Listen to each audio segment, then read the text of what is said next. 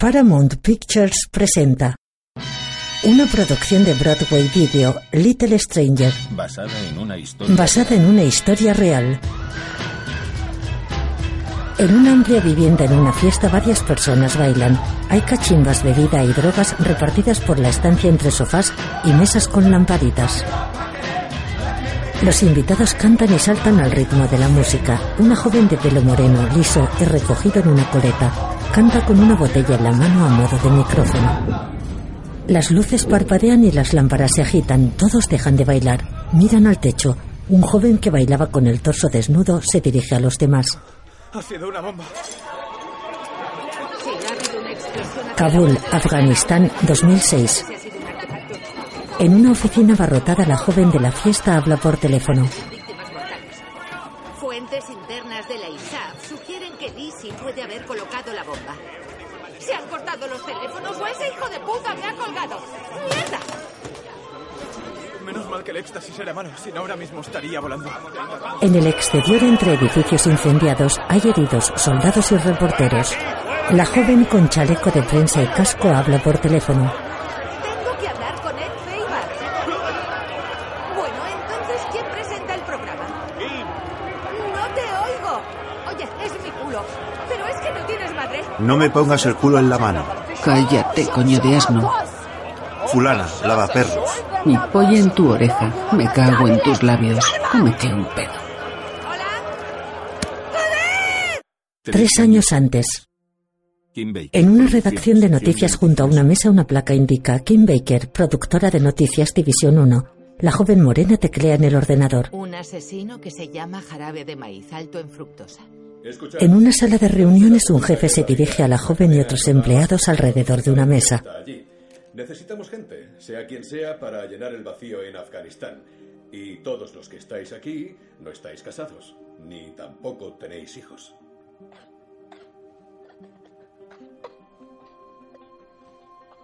Para los que estáis esperando vuestra oportunidad y posibilidad de salir en pantalla. Kim, ¿vas a participar en esto? ¿En viajar o en llorar? Pues esperemos que en viajar. Lo voy a pensar. En un gimnasio, Kim pedalea en una bicicleta estática frente a un televisor. En pantalla, la periodista Tania Vanderpool hace una crónica desde Afganistán. Mientras los tambores de guerra suenan más fuerte en Irak, la misión de la OTAN en Afganistán plantea cada vez más dudas. Kim lleva una toalla rodeando su cuello. Deja de pedalear. Mira al suelo pensativa. En el apartamento de Kim, la joven habla por teléfono. Por fin.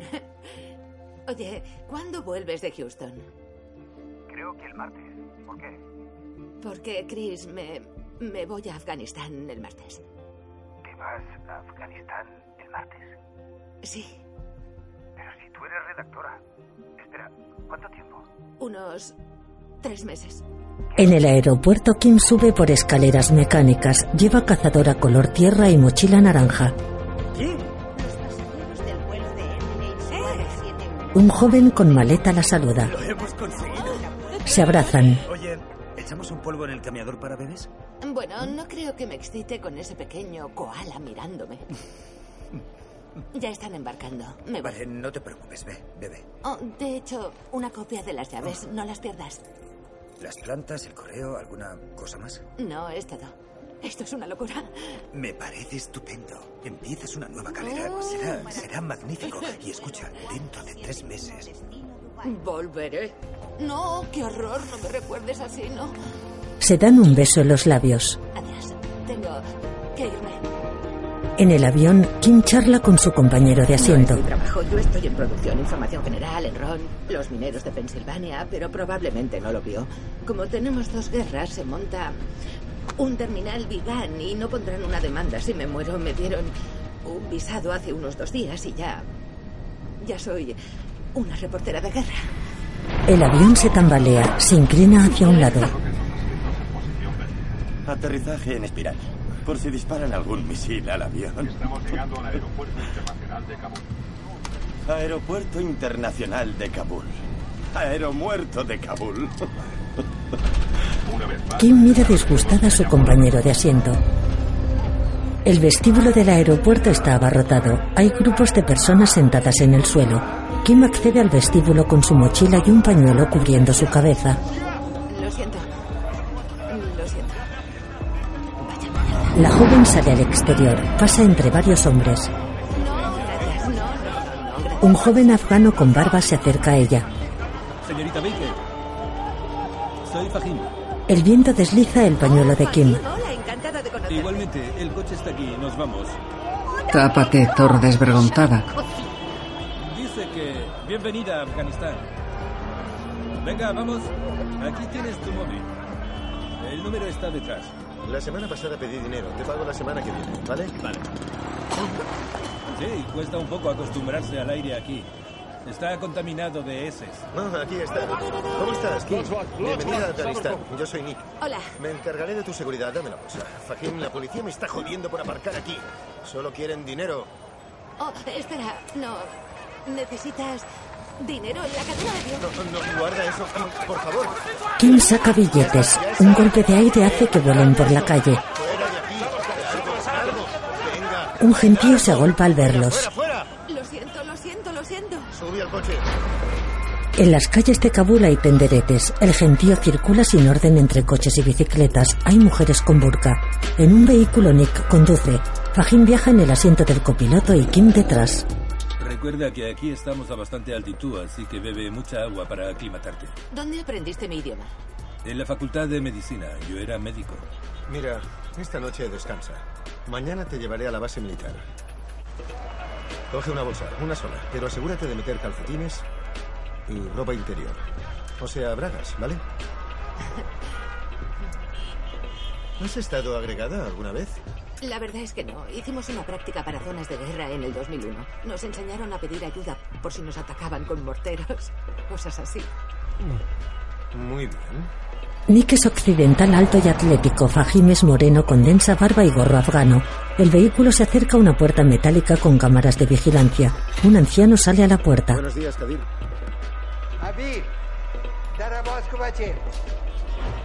Un afgano abre el portón. El vehículo entra a un patio. En una silla de plástico junto a la puerta, el anciano se sienta armado con un rifle. El olor de las heces llega hasta aquí. En un desordenado salón hay hombres fumando en cachimba y bebiendo. Fahim, Kim y Nick entran. Tu habitación está arriba, Kim. Un joven ve porno en el ordenador. Fahim le cierra el portátil. Están enganchadísimos. Ese fundió un portátil descargando porno. Joey. Sí, Joey. Me gusta ver a hombres con burros. Hola. Hola. Es una pena. Kim, y él es Brian el Alto. Brian Hooper, Brian el Alto. Hola. Soy tu cámara. O sea que hay otro Brian por aquí, más bajo que tú. Brian el Bajo trabaja para Reuters. ¿No se puede llamar solo Brian? Tienes razón, no se me había ocurrido. Además, el Bajo está muerto. Joder, ¿en serio? Sí. Bienvenida a la casa de la risa. Nick carga la mochila de Kim. Ella y Fahim le siguen por un pasillo. Nick se detiene ante una puerta. La abre. Hogar, dulce hogar. ¿Esta es tu habitación? Kim mira su estrecho cuarto. ¿Dónde está la ducha? Kim se gira hacia la puerta. Fahim y Nick ya no están. El cuarto tiene dos camas pegadas a los tabiques laterales. Hay un estrecho pasillo entre ellas y una ventana al fondo. A los pies de una cama hay un pequeño escritorio y una silla. De noche Kim está tumbada en la cama boca arriba. Mira al techo pensativa. La habitación está a oscuras, solo iluminada con la débil luz que pasa a través de las lamas de la persiana. De día, en el salón, varios occidentales ven la televisión.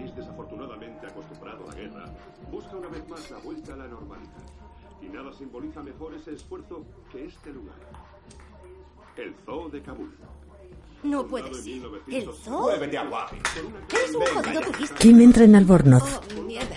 Lo siento, estoy buscando la ducha. Tú eres la nueva. Oh, perdona. eh, Kim Baker. Acabo de llegar de Nueva York.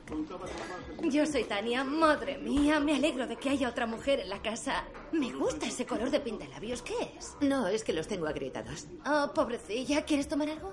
Em, perdona, es que estoy flipando porque vi el programa especial sobre Korengal donde estabas agregada y fue increíble. Gracias. Eres muy amable. ¿Dónde está la ducha? Sí, por aquí. ¿Te puedo pedir un favor? Por supuesto, puedes decirme que no. Sí, claro. Me siento fatal por decírtelo. Es muy grosero, pero... No pasa nada. ¿Me puedo tirar a tus tíos de seguridad? ¿Cómo? Oh, ah. por supuesto, sí. No te pediría una cosa así, pero es que por algún motivo la VBC tiene un contratista norteamericano que, sin ofender, no me gusta. Todos con perilla y gordos, pero los neozelandeses están buenísimos. Ya, no, lo entiendo. No pasa nada. ¿Seguro?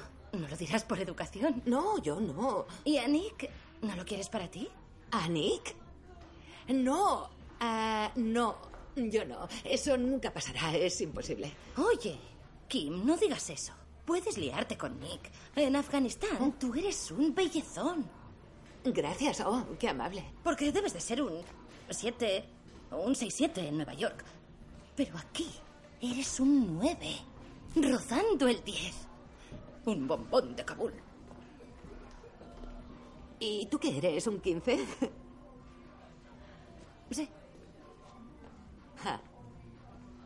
La cuestión es que tengo un novio muy serio en casa, así que tranquila. Bueno, ya me dirás dentro de dos meses cuando el chocho se te coma. La ducha es por allí. En el cuarto de Kim, la reportera mira a través de la ventana. En el patio, dos perros copulan.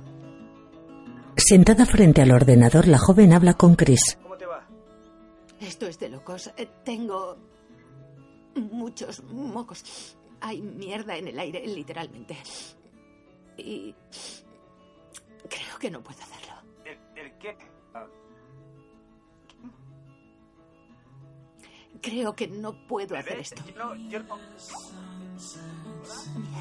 La imagen de Chris se queda bloqueada. Ella apoya frustrada el codo en la mesa y la cabeza sobre su mano.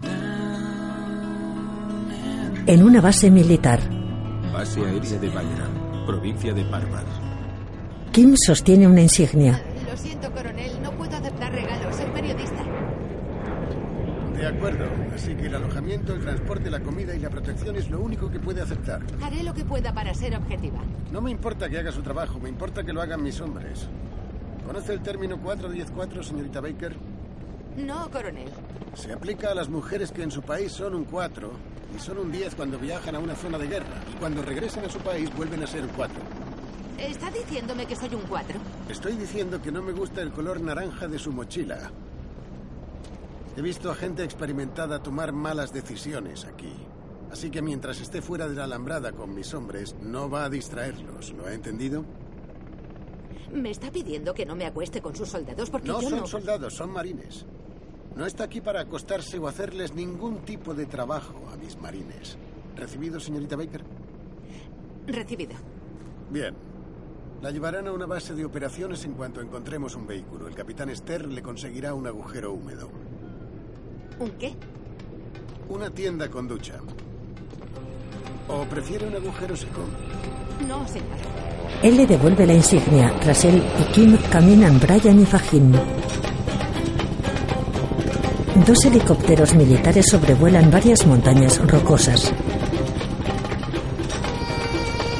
Kim y sus compañeros viajan en el interior de uno de ellos. La joven lleva grandes auriculares. Tras ella un marine sostiene un arma. Al lado de la reportera, otro lleva varios fajos de billetes. En una base entre montañas, varios soldados americanos observan. Vitoriani graban a un insecto devorando a otro. Los helicópteros aterrizan. Kim, Brian y Fajin bajan de su helicóptero. Los soldados están relajados sentados en distintos lugares. Unos escriben, otros preparan sus armas, otros charlan. Un marine está de pie frente a Brian que lo enfoca con la cámara. Junto a Brian, Kim sostiene una libreta. El viento le mueve el pelo hacia la cara. ¿Su nombre y rango? Sargento de artillería Clinton J. Hart. De acuerdo. Eh, vaya. ¿Cree que los afganí están contentos con nuestra presencia aquí? Afganos es la población. Afgani es. Afgani es la moneda. Es verdad, lo sé. Gracias. ¿Cuál cree que es su misión aquí? Tiene una etiqueta en los pantalones. ¿Qué? Me está poniendo muy nervioso, señor. Kim se quita una pegatina del muslo. Joaquín, ¿por qué se alistó en el ejército? Me encantaba ver la película Depredador con Arnold Schwarzenegger. Tenemos la misma altura. ¿Cree que la guerra de Irak ha afectado a los recursos que tienen aquí? Lo siento, señora, pero no puedo contestar a esa pregunta. Yo diría que estamos en el lado equivocado de Persia, señora. En Irak hay movimiento, pero esto está muerto. ¿Suelen salir a menudo fuera de la alambrada? Sí, señora, muchos días. Em, ayudamos en proyectos de la comunidad y todo, y hacemos pozos. Y em, a veces lanzamos obuses, pero esto es tranquilo. En las bases de operaciones avanzadas no llevamos chaleco. Ni siquiera cargo el arma, porque tengo más miedo a que se me dispare el arma que a los talibanes. ¿Piensa que con lo de Irak la gente se ha olvidado de Afganistán? Creo que sí. Sí, señora, creo que no se puede decir mejor. Esta es una guerra olvidada. Con todas las letras nadie interviene. ¿Cuál es su nombre y rango? Soy, eh, soy el cabo Coughlin, compañía india, tercer batallón. Gracias. Al atardecer, Kim, sentada al aire libre, sostiene un espejo de mano. Se atuse el pelo. Fahim se acerca. Para el pelo. Le entrega una goma. Gracias, Fahim. Kim se hace una coleta. Eres el ayudante perfecto.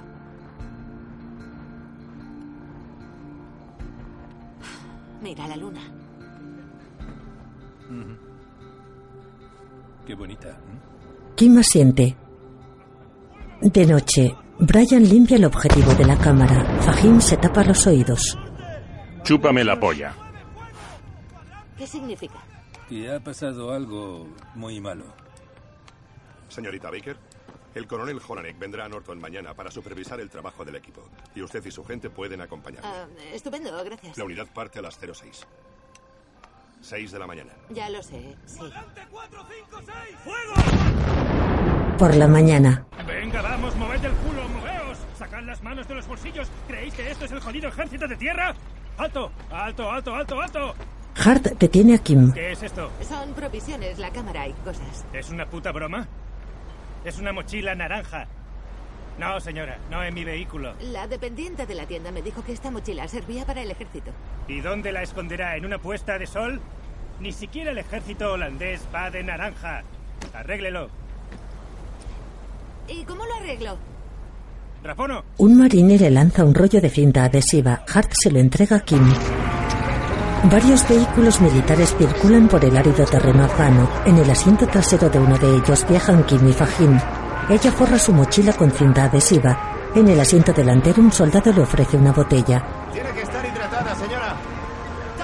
No le reconozco. Es porque voy en modo guerrero. Parezco más alto. Disfrute el viaje, señora.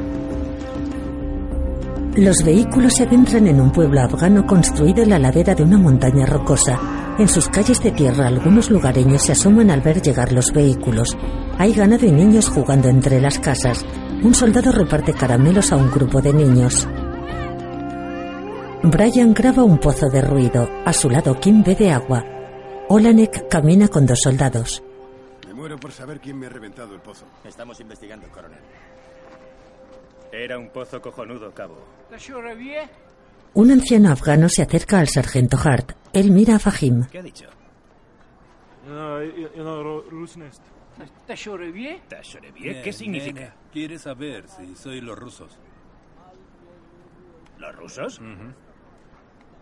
No.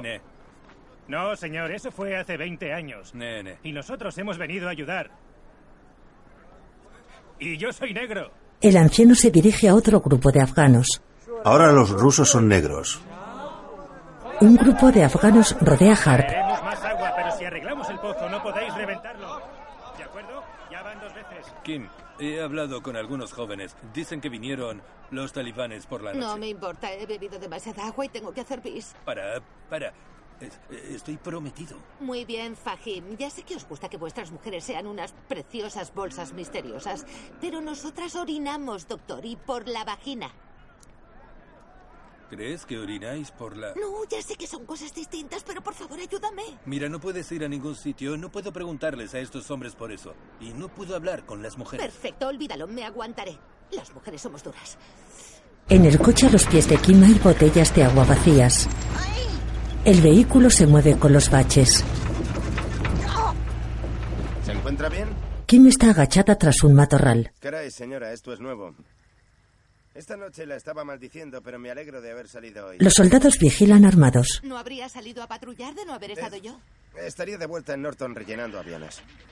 Todavía estamos a 8 kilómetros. La periodista planta un pino. No, estoy subiéndome los pantalones, ¿sabes, Sargento Hart? Lo que usted diga. Perdón, perdón, perdón. ¡Marines!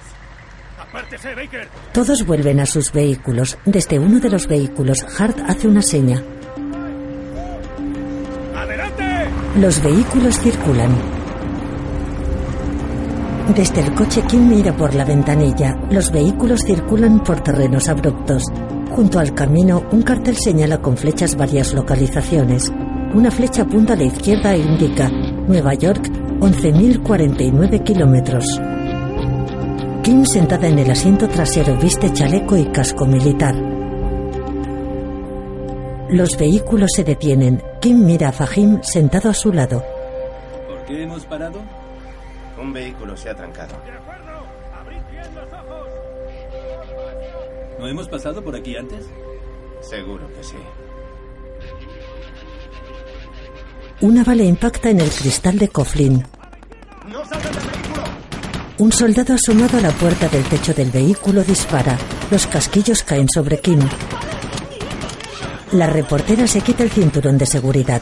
Coge una cámara. Ella sale del coche. Coughlin dispara junto al capó. Kim se acerca a él.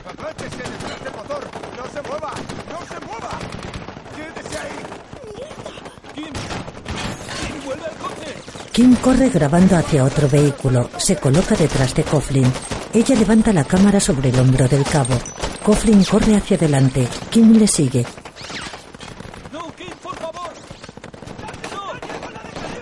Fahim se agacha. Un marine lanza un misil. Kim se tira al suelo sin soltar la cámara. El misil impacta en un vehículo. Kim graba la escena tumbada boca abajo en el suelo. A su lado, Coughlin la observa en la misma posición. ¡Le dije que no se moviera! ¡Han intentado matarnos! ¡La madre que os parió! Esto tiene que ser una broma. Acabáis de lanzar un misil antitanque a un puto coche. Cada misil cuesta 80 mil dólares. ¿Alguno de vosotros puede decirme lo que vale una camioneta Toyota del 89 de segunda mano? El coronel Olanek mira enfadado a Hart.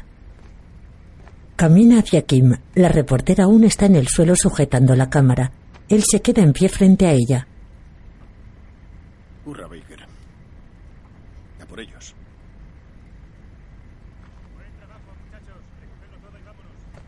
Espero que lo haya podido grabar, señora. Porque esto es lo que mejor hacemos. La cabeza y el corazón son los mejores sitios para disparar a alguien. Fahim y Brian miran a Kim. Brian sostiene una cámara apagada. ¿Qué? Te he dicho que te quedes en el coche. De acuerdo. Vuelvo al coche. En televisión, Los marines no tienen mucho que decir sobre Irak. No dejan de repetir que están centrados en su trabajo aquí. Y aunque, como hemos visto de primera mano, los ataques contra las fuerzas de la coalición están aumentando, el cabo Coughlin me ha asegurado hoy mismo que todavía no piensa llevar el arma cargada cuando tenga que salir a patrullar. Kim Baker, nuestra reportera, informándonos en Kim, Fahim y Brian llegan al edificio donde viven los reporteros. Entran al salón. Todos les vitorean con el televisor encendido. Kim sonríe. Tania se acerca sonriente a Kim.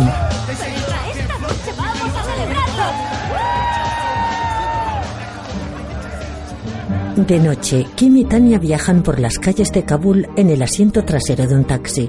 Ambas cubren su cabeza con un pañuelo. Las jóvenes charlan sonrientes. Embajada de Estados Unidos. Bajan del taxi. En el suelo un niño llora ante una caja de huevos rotos. Kim se acerca. Tranquilo, tranquilo, tranquilo. Toma, toma, cógelo. Tranquilo. Kim le da dinero. Las jóvenes entran a la embajada. En el interior hay soldados e invitados vestidos de traje. Se toman una copa de champaña. ¿Por qué no sé quién eres? Debes tener unos 42. Exacto. ¿Por qué no sé nada de ti? Bueno, no, no he trabajado mucho de corresponsal en el extranjero. He hecho reportajes nacionales. ¿Reportajes? Sí, he dicho reportajes. Mira, en la cabulbuja todo el mundo miente, no pasa nada. Todos los acentos son falsos, todos esos capullos que dicen que han estado en las fuerzas especiales mienten. ¿Reportajes? Un hombre con pajarita se acerca. Madre de Dios, ¿qué es esto? No debería dar la espalda a la puerta, es una regla del espionaje, pero merece la pena hablar con vosotras. Lárgate. De acuerdo. El hombre se marcha, un camarero se acerca. ¿Champán? Gracias. Acábatela y luego iremos a ver a unos amigos en Wasir Akbar Khan y te advierto ya que no te acuestes con Ian. ¿Quién es? Es un pedazo de gilipollas. ¿Vamos? Sí. ¿Es un taxi? Al aire libre, una banda toca en un escenario. Kim, sentada a una mesa, bebe frente a otra mujer. Tu nombre real es Shakira, porque pensaba que era un apodo colombiano. ¿Y por qué piensas eso? Por la cantante. ya lo sé, ya lo sé, bromeo. No, su significado en árabe es agradecida. Kim en americano significa mujer blanca. ¿Sabes? Kim significa quién en turco. ¿Quién es esa mujer blanca? Es Kim. Así recuerdas mi nombre si te cuesta. Bueno, este es Ian. Ian Kim. Hola. Kim. Kim, Kim, Kim, buen trabajo. Estás con las dos únicas mujeres de un país del tamaño de Texas que pueden recordar a un hombre que tú eres solo del montón. Oh, vaya. Me ha dicho que eras un gilipollas, pero esto lo supera con creces. ¿Quién lo ha dicho? Tania. No, no, creo que no. Muchas mujeres me encuentran encantador, Kim. No, no. Las mujeres biológicas no. Ah, ¿no? Las mujeres que creen que ser snob es tener personalidad, puede ser. No, cállate la boca que te zurzan, chitón, pero mira que eres boba. Estás más mojada que un submarino con puertas mosquiteras. Lo saqué de un libro para ligar. Madre mía. ¿Ah, sí? Hmm. ¿Y qué haces aquí? ¿Te dejó alguno y pensaste, olvídalo, voy a descubrir las maravillas del este, me voy a follar a un escocés y voy a escribir un libro? Yo soy escocés, por cierto. Ian da un trago a su vaso.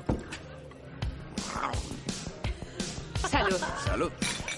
Los cuatro beben de un trago. Tania rellena los vasos. Ian brinda con la botella. Salud, salud. Salud. ¿Por qué? En un taxi, Tania, Kim y Shakira. ¿Esta es la primera noche que sales?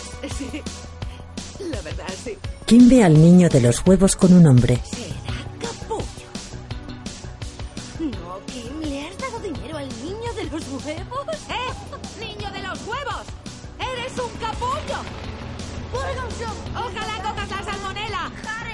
El niño hace un corte de manga. Le he dado 100 pavos. ¿100 dólares? ¿Qué? Por 100 dólares te doy mis ovarios. ¿A dónde vamos? A una casa de putas. Te va a encantar. Un hombre dispara al aire. Se enciende el cigarrillo con el cañón del arma. ¿Habéis visto eso? Es un burdel y un restaurante chino. Ian y las tres jóvenes entran al burdel. El local está repleto. Hay clientes charlando de pie. Otros beben sentados. Ian canta en el escenario. Kim, sentada a una mesa, bebe frente a una mujer de rasgos orientales. ¿Te acuerdas de este vídeo? Todos eran dibujos. La mujer coloca dos dedos en las comisuras de sus labios y mueve la lengua. ¿Yo? Oh, no, gracias. Mira, hace un mes estaba escribiendo sobre un jarabe de maíz. No estaba contenta. Pensaba que no había otra cosa para mí, solo la muerte. Cuando se presentó esta... ¿Qué se te? Wayne, ¿tenéis acceso a asistencia sanitaria? Ian sigue cantando. Lleva al cuello una bufanda del Celtic de Glasgow. En casa de los reporteros, las tres amigas e Ian beben sentados en un sofá. Kim está dormida. Me llamó puto feniano y le calenté bien el morro al pedazo de mamón. Oye, Tania, ¿qué hace ella aquí? Ella tiene novio. Y está inconsciente, ¿vale? Aunque eso no te haya impedido hacer algo otras veces. Eso no es cierto. Eso no es cierto. Primero, los novios me dan miedo. Y segundo, soy un caballero. Anda ya. Es verdad. Lo piensa. Nada menos que Grace Mugabe, a la que le abrí la puerta una vez. Grace. Déjame echar un vistacito. Solo un vistacito. Vaya. Pero solo he visto... Ian bromea acercándose a Kim. Entra Nick. Kim, ¿estás bien? ¿Te gustaría comprobarlo? Solo estoy hablando de su seguridad. Nick se encarga de la seguridad de Kim. Ian. Nick permanece de pie frente a Ian. El escocés sentado en el sofá le mira fijamente. Vale, bien. Me voy. Disculpa. Buenas noches. Adiós, guapo. Buenas noches. Eres el mejor, Nick. De día, Fahim está sentado en el asiento del copiloto de un coche con la puerta abierta y las piernas apoyadas en el suelo. Lee la revista O Magazine. Oh. Es Oprah. En la habitación de Kim suena un teléfono. Ella duerme. Se despierta. En la mesilla hay una fotografía suya con Chris. En el suelo junto a la cama un cubo. Soy Fahim. ¿Estás lista para salir? ¿Salir a dónde? Es sábado. El viernes es el único día libre de la semana islámica. Tenemos entrevistas. No, eso no quedó claro. No, eso es una gilipollez ¿no? Kim, hoy vamos a ver a Ali Masud Sadik. Te he mandado lo que hemos investigado. Puede que lo nombre ministro de Justicia. Kim vomita en el cubo. No cuelgues. Por favor, sal. Esto va en contra de mis creencias como americana. Lo siento, Pepe, pero tenemos que ir. Oh, mis zapatos. Mierda. ¿Me quiere entrevistar, señora Manzai? En un despacho, Sí, le quiero entrevistar, señor Sadik, con la cámara. Señora Manzai, soy una persona sin importancia. Bueno, puede que pronto sea la segunda persona más poderosa de Afganistán. Señora Manzai, llevo un pequeño departamento dentro del Ministerio del Interior. ¿Qué interés puedo tener para los americanos? Porque su ministerio, que se ocupa de la prevención del vicio y el fomento de la virtud, se parece mucho al viejo ministerio talibán del vicio y la virtud. ¿No le parece?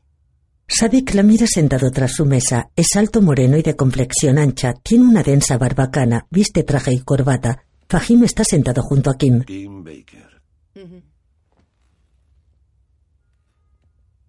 Cuando los talibanes estaban en el poder, hicieron valer su versión de la Sharia. Una de sus órdenes fue que todos los hombres afeitaran el vello del pubis. Iban por las calles llevando una pequeña vara de madera, un, un tarugo, que pasaban por la parte delantera de los hombres.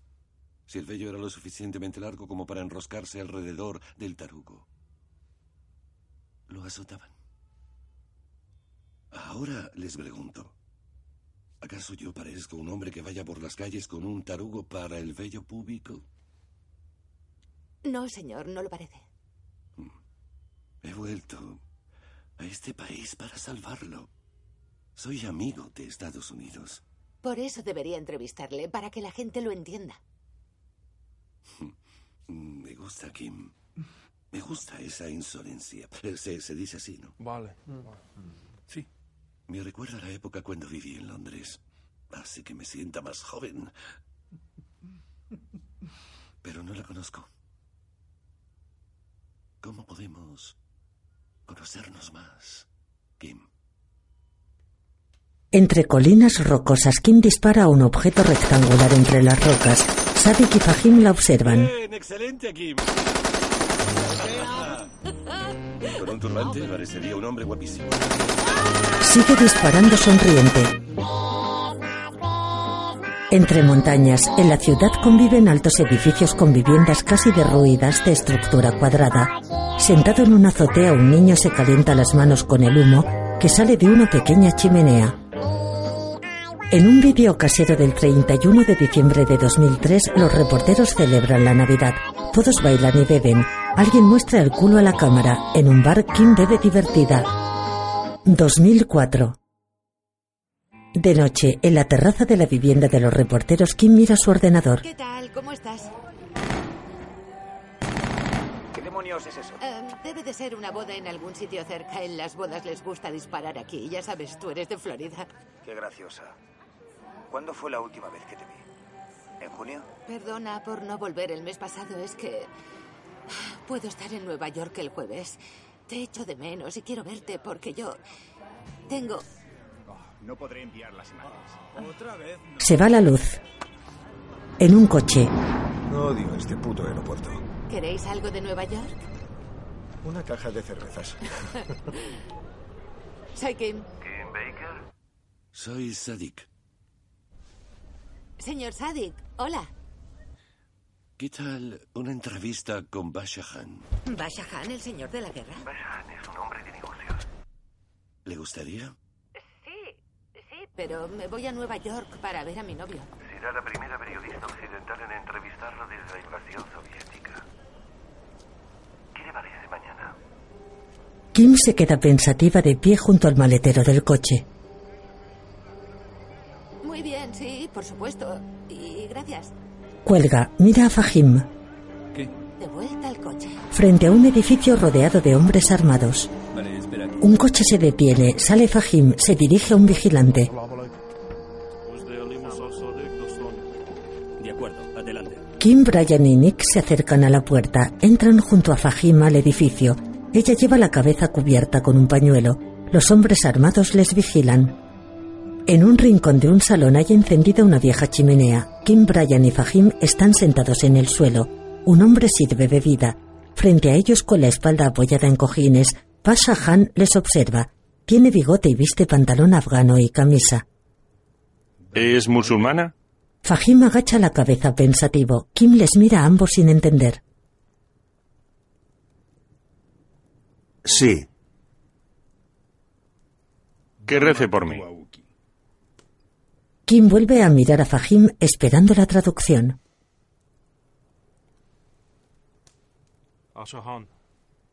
Es turca. No la entendería de todas formas. Kim sonríe nerviosa. Bashahan la mira desconfiado. Bashahan asiente. ¿Sí? Brian enciende la cámara sobre un trípode. Bashahan, gracias por su amable hospitalidad. Nungi wurta wutala. Alequia. Fahim mira a Kim. Sonríe. Fahim y Bashahan ríen cómplices. Kim les mira y sonríe confusa. ¿Qué? En el pasillo de la vivienda de los reporteros. Kim, hola. Hola, Nick. Vaya subidón, ¿no? Eh, Bashahan, sí, es adrenalina pura. Buen trabajo. Sí, sí, ha salido bien, bastante bien. Yo estuve en las Fuerzas Especiales de Nueva Zelanda y hoy ha sido como lanzarse de un avión. Ajá. O como el sexo. Ambos están de pie frente a frente. Kim tiene la espalda contra la pared. Él se acerca. Kim. Ah, Tania tiene whisky. No durará, así que...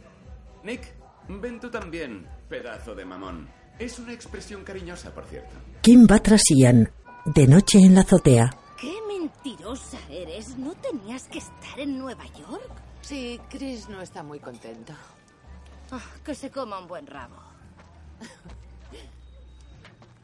Quiero ver si emiten la entrevista, pero falla internet. Sí, va muy mal. ¿Qué? Por el amor de Dios, Joey. ¿Qué? Se ve. Vaya, aunque aparte de los burros es un buen ayudante. Hmm. Oh, no, gracias. Mañana tengo conexión. ¿Tienes alguna noticia para mañana? Mm, puede que sí. No lo sé. Puede ser. Mm. Es lo que estoy intentando ver. He oído que Jowit tiene contactos en las áreas tribales. Talibanes auténticos. ¿Jowit? Jowit. Ni de coña. Por lo visto, sí. ¿Tú lo harías? ¿Irías allí? Mm, sí, claro, si fuera la decisión adecuada. Pero, ¿cómo sabes si es la adecuada? Yo qué coño sé. Por eso bebemos, tomamos drogas y nos follamos a desconocidos en los lavabos. Brindan. Por la mañana en la habitación de Kim, los rayos del sol entran por la ventana. La reportera duerme boca arriba sobre la cama. Cierra los ojos molesta, se coloca de lado, mira su retrato junto a Chris de la mesita. Sentada frente al portátil, llama a Chris a través del ordenador. El joven aparece en la pantalla. Kim, ¿estás bien? ¿Qué pasa? Oh, mierda, perdona. ¿Qué hora es? No lo sé. Estoy en Seattle. Por Dios, pensaba que te habían disparado en una boda o algo así. No, joder. no pasa nada, lo siento.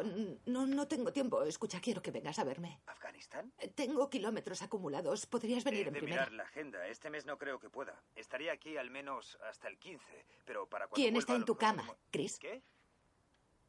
Nadie, es, es mi bolsa. Mira en el espejo, idiota. Una mujer desnuda corre detrás de Chris. Madre mía, serás hijo de puta. no me lo puedo creer, no me lo puedo Cálmate, creer. joder. Oye, llevas meses fuera de casa. Ya, Te claro, es culpa mía. Muy bien, Chris, eres un Y genio. no he dejado morir las condenadas plantas, pero tú has dejado que se marchite esta relación.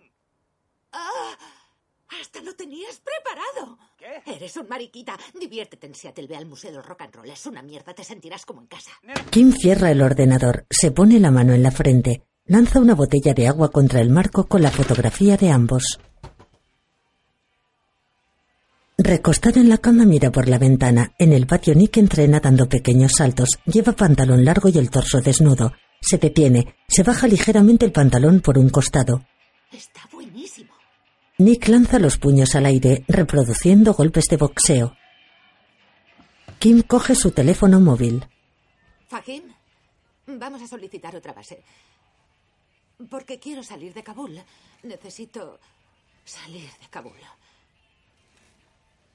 Necesito tiempo para mí, exacto. ¿Ves? Ya te dije que un magazine te ayudaría mucho a entender a las mujeres. Entre pequeñas colinas desérticas circulan varios vehículos militares. En el asiento trasero de un coche junto a un marine, Kim viaja vestida con chaleco protector y casco. Vosotros sois del tercer batallón, ¿verdad? ¿Conocéis al cabo Coughlin? No, señora. Lo siento, pero solo llevo aquí un par de meses. Señora, si pone un pie delante del otro, es menos probable que pierda los dos pies si tocamos un artefacto explosivo. Kim tensa adelanta ligeramente uno de los pies apoyados en el suelo del coche. El marine junto a Kim amartilla el arma. En un poblado, Kim y varios soldados rodean un pozo destruido. En lo que se refiere a este pozo, estamos perdiendo la guerra. Y vuelta a empezar. Ellos revientan otro pozo y yo me quito las botas. Es el juego de las sillas. ¿Me tengo que comprar un vestido para tu boda? No. En Kabul lo que lleves está bien. Sí. Sí. Lo único que pido es que te asegures de que esté mi amiga. Ah, tu amiga soy yo. Ya entiendo. Brian graba el pozo. Kim toma notas. La reportera camina entre humildes viviendas de piedra. Hay animales frente a las casas. Una mujer vestida con un burka se detiene frente a ella. Kim mira alrededor dubitativa. La mujer le indica que la siga. La reportera camina tras ella. La mujer entra a una vivienda. Kim duda. La reportera entra en la vivienda. En el interior un grupo de mujeres con el cuerpo cubierto por burcas la esperan de pie. Kim se detiene frente a ellas. Todas las mujeres se descubren el rostro. Kim las observa expectante. En el exterior, Kim se acerca al general Olanek y los demás marines. ¡Adentro! Joder, Esther. General, disculpe. Eh, general, ¿tiene un segundo? Ahora no, Baker. Es que los talibanes no son los que están destruyendo los pozos, lo están haciendo las mujeres de la aldea. O eso me han dicho. Hemos cavado varias veces el pozo para que las mujeres no tengan que ir andando al río. Pero es que ellas quieren hacerlo, ¿sabe? Es la única oportunidad que tienen de hacer vida social, de hablar, de salir. Creo que tienen viejas minas soviéticas, entonces apoyan una contra el pozo y le tiran piedras.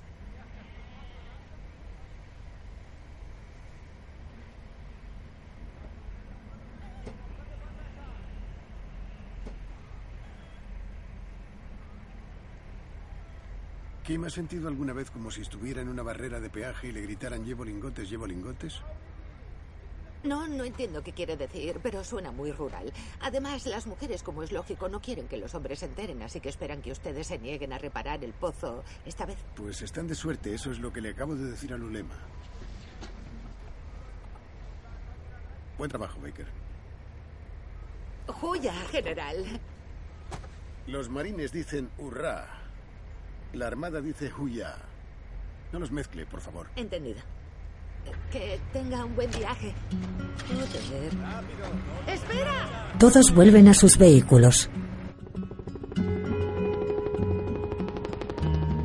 Dos helicópteros sobrevuelan las áridas montañas afganas.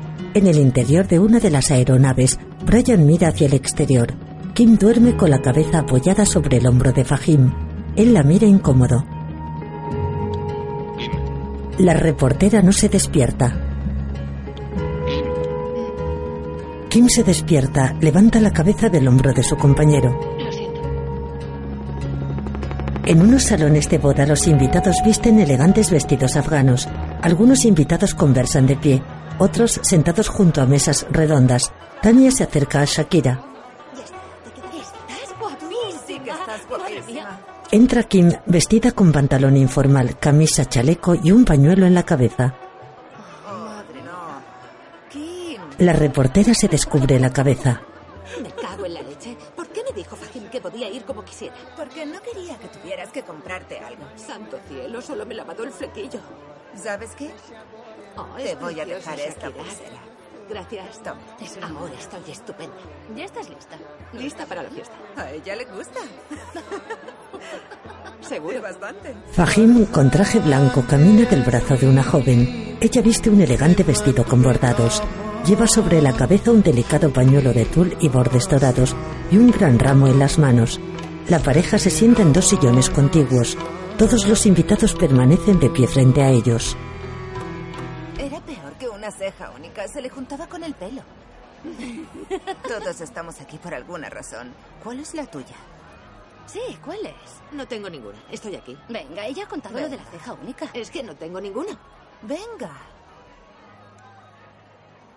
Estaba en el gimnasio después del trabajo una noche en la bicicleta estática. La misma bicicleta todos los días. Y me fijé en una hendidura de la moqueta al lado de la bicicleta. Y me di cuenta que era donde estaba antes mi bicicleta.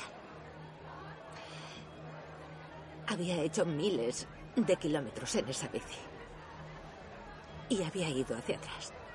Había ido literalmente hacia atrás. Quería ponerlo todo patas arriba. Solo quería dejar mi trabajo, redactar noticias para que las leyeran personas guapas y estúpidas. Quería dejar de tener que decidir si debía casarme con mi novio ligeramente depresivo y ya está. No podía volver a mirar aquella moqueta más.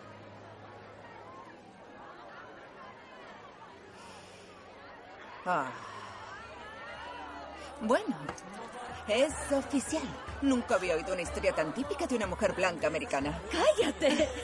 Es verdad. ¿Sabes qué? A tomar por el culo. Eres una periodista en el extranjero puesta a prueba en combate y en Kabul eres un 9,5 y eres una condenada soltera. ¿De acuerdo? Y la mujer del gimnasio está muerta. Esta es tu vida. Kim asiente. Así se hace. Los novios bailan rodeados por los invitados. Se hace un círculo. Kim baila en el centro saltando y levantando los brazos. En televisión, Kim realiza reportajes.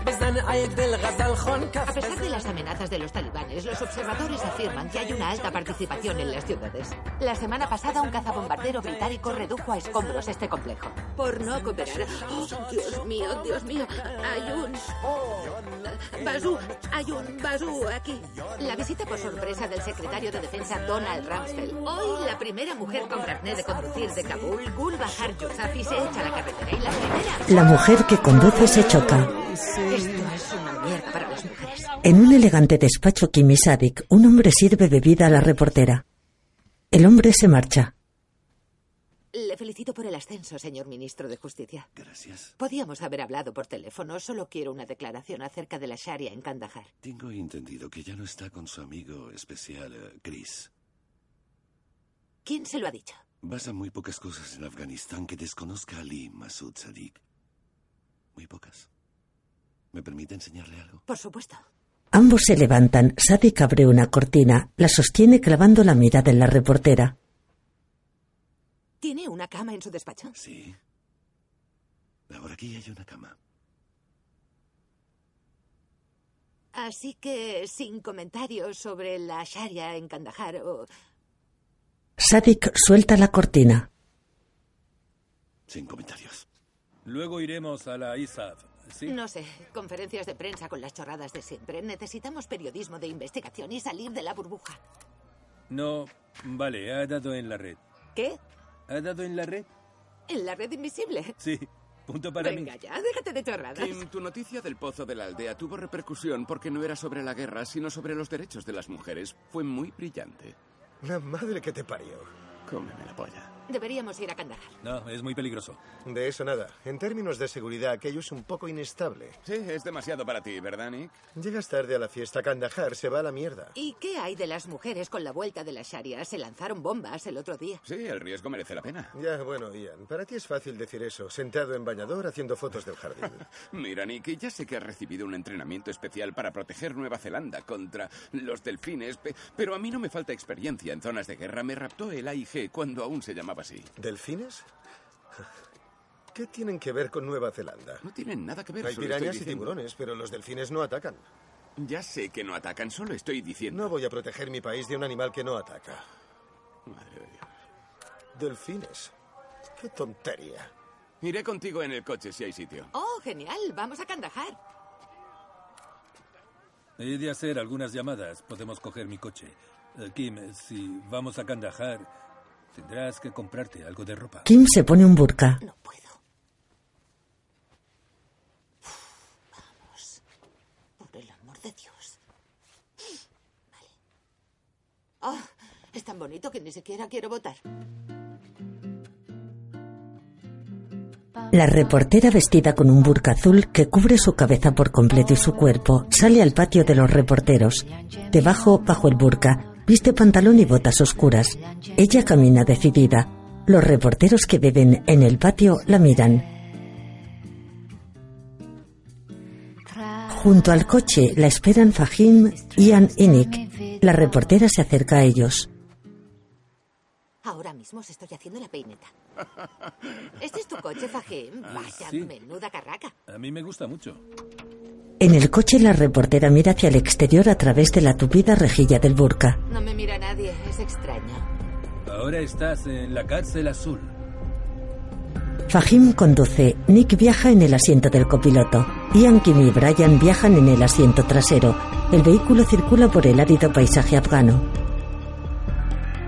En Kandahar, el vehículo circula sobre tierra entre pobres viviendas casi derruidas. Ian hace fotografías desde el vehículo. En el interior de un edificio abandonado, los reporteros caminan entre escombros, papeles, sillas y mesas rotas. Hay un enorme grafiti en la pared. Ian toma fotos. Fajim, ¿qué dice el graffiti? No hay educación para las mujeres. Kim sin el burka toma notas. Se fija en una mesa. Brian, Brian se acerca a Kim con la cámara. Sobre la mesa hay restos de ceras de colores medio deshechas. Brian graba la mesa. Todos viajan en el coche. Nick conduce por las calles de Kandahar. Kim viste de nuevo el burka. Fajim, ¿qué pasa aquí? Una multitud mira a un hombre. Los talibanes solían hacer eso. Ejecutar radios y televisores. Televisores y radios cuelgan de varias cuerdas. Un hombre los dispara. El gentío lo observa. En el coche Brian prepara la cámara. Ian toma fotografías. Un vehículo les corta la visión. ¡Quita de en medio! ¡No te pares, no te pares! Vosotros no podéis salir, pero yo sí. Kim, Kim, ¿a dónde vas? Kim, vuelve al coche. ¡Ojo, Kim! Kim, da, da, guarda. Kim, no, no, no, no. Kim, Kim, vuelve. Espera, no, no vayas. Kim se dirige a la multitud con una cámara de vídeo. Asoma el objetivo por debajo del burka. Graba la concentración. La reportera se infiltra entre la multitud. Se coloca en primera fila frente al hombre que adoctrina a los demás.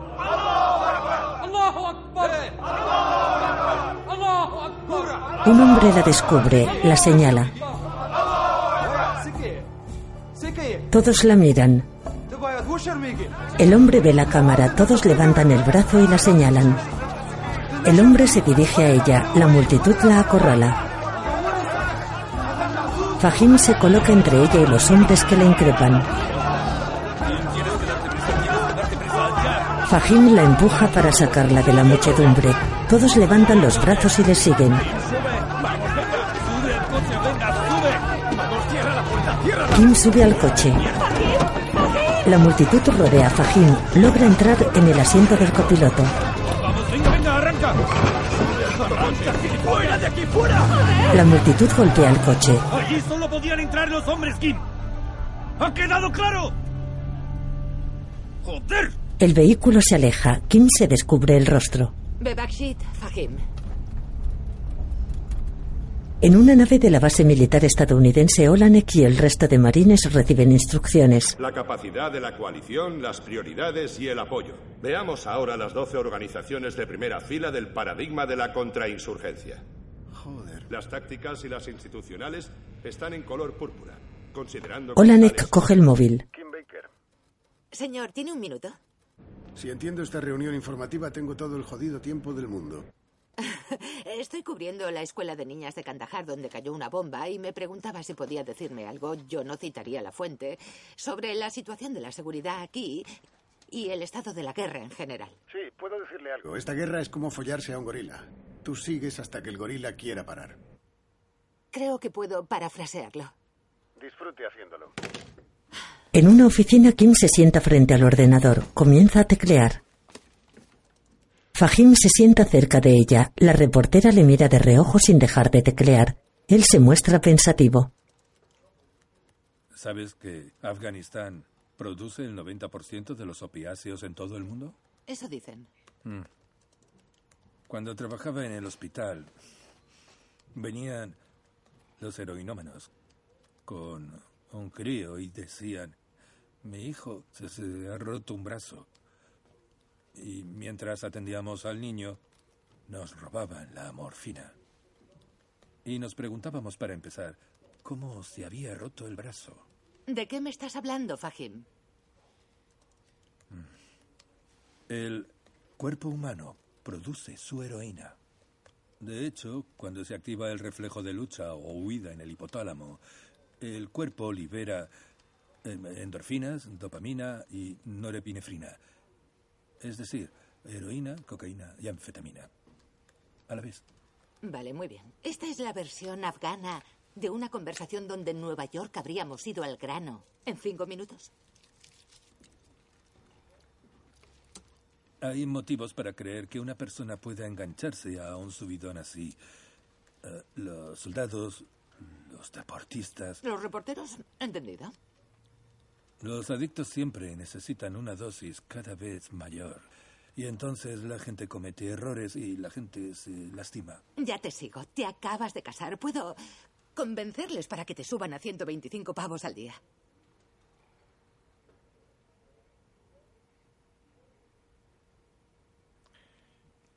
Vamos a hacer la versión norteamericana de esta conversación. Vale.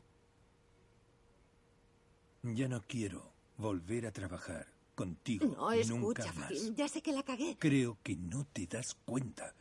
Escúchame. Kim, no. Ahora estoy casado. Yo quiero tener hijos. No volverá a pasar. No volverá a pasar. Yo corro detrás de un ciervo y me veo perseguido por un cerdo. Planeo conseguir lo que quiero y acabo en la cárcel. Cavo hoyos para atrapar a otros y caigo yo en ellos. Debería sospechar de lo que quiero. No sé lo que significa.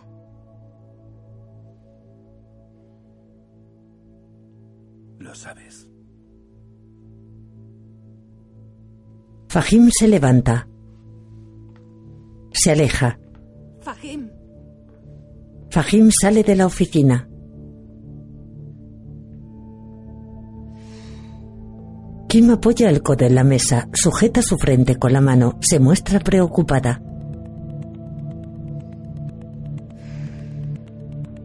Kim masca chicle, vuelve a escribir en el ordenador. 2005. En una fiesta, Brian está tumbado boca arriba con el torso desnudo. Sirven bebidas sobre su estómago. Una joven le besa la boca. Kim bebe y baila con los demás. Nick y Kim fuman en una cachimba. Ella se levanta tambaleándose. Aquí no puede haber. Voy a dar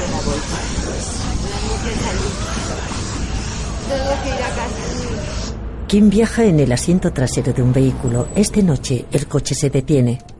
Ponte el pañuelo. Kim sale del vehículo sin ponerse el pañuelo. Camina unos pasos hasta una puerta. Saca unas llaves, se acerca a la puerta, intenta abrir. Mira confusa hacia arriba, retrocede unos pasos.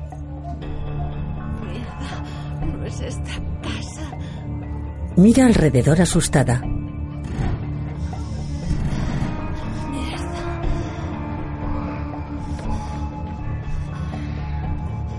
Kim corre confusa por varias calles débilmente iluminadas.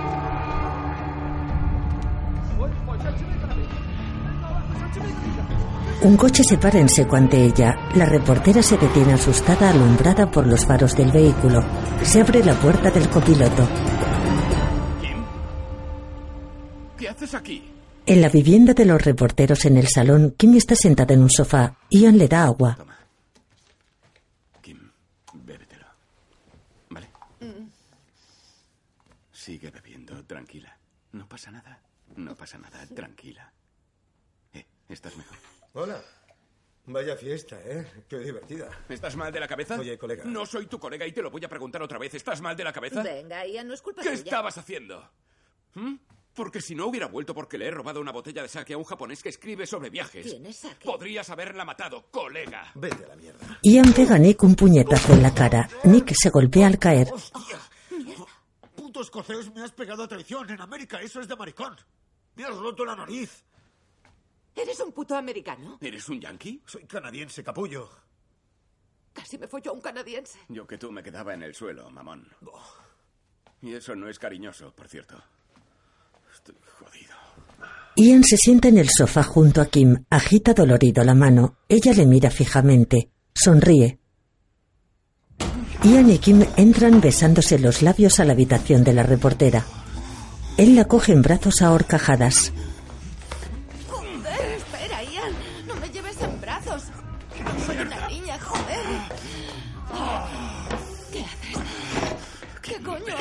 Ella le empuja contra el armario. Se besan. Ella se quita la chaqueta. Se le atasca la manga. Quítamelo. Es lo que intento. Joder, te la voy a meter tan dura que te vas a correr 20 veces. Quiero todo en tu Ian, boca. cállate. Te voy a follar en la cara. No tendrás uno de esos penes raros pequeñitos. ¿Eh? Quiero que lo hagamos así. No, no quiero verme. Quiero meter. Quita de encima.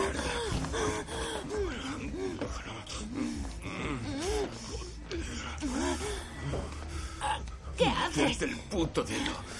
La boca. No. Te lo meto todo en la boca. ¿Quieres que me vaya? No, claro que no. Se tumban en la cama. Por la mañana, en la mesilla de Kim hay marcos con fotografías. En ellas, ella baila o estrechando la mano a soldados y políticos. Ian se lava los dientes. Ella le observa desde la cama. No hay nada como un buen polvo.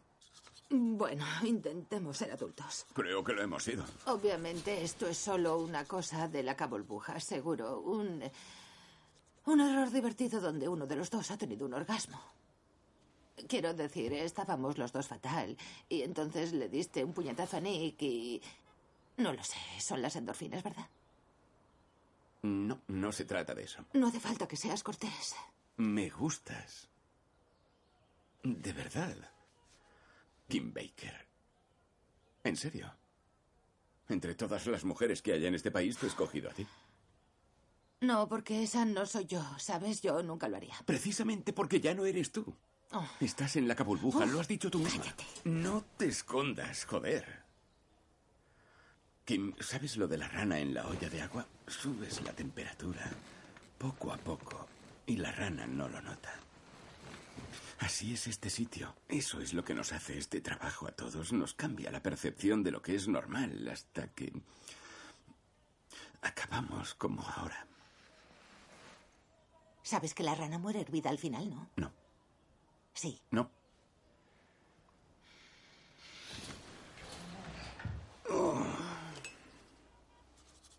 ¿Es mi cepillo de dientes? Ah, Kim frente al ordenador. ¿Qué está pasando con mi noticia de Kandahar? Ed? Jerry la ha eliminado. ¿Quién la ha eliminado? Jerry Taub dirige la cadena, Kim. ¿Qué ha pasado con Angela? Se fue. Está llevando una página web para mujeres o algo así. Mira, no puedo vender Afganistán en las reuniones de los lunes. Tu guerra ha acabado siendo la misma mierda de crónica día sí, día también. Genial. Entonces, ¿qué hago aquí, Ed? Yo no preguntaría eso en voz alta, Kim. Aunque me encantaría que volvieras aquí, a tu despacho. En una nave de una base militar, los reporteros asisten a una rueda de prensa. Y eso es todo. Los periodistas se levantan. Tania se dirige a Kim. Oye, he oído que Nick lo ha dejado y que te follaste a Ian. Eh, alto. Lo de Ian no es nada. Tenemos las manos del mismo tamaño. No puedo. Ya. Es que últimamente el trabajo ha sido un poco frustrante. Ya, ya entiendo. Porque Afganistán no le importa a nadie. Eso es una chorrada. Aquí tienes que buscarte la suerte, nena, y lo sabes. Tania sonríe misteriosa. ¿Qué? ¿Qué es esa risa?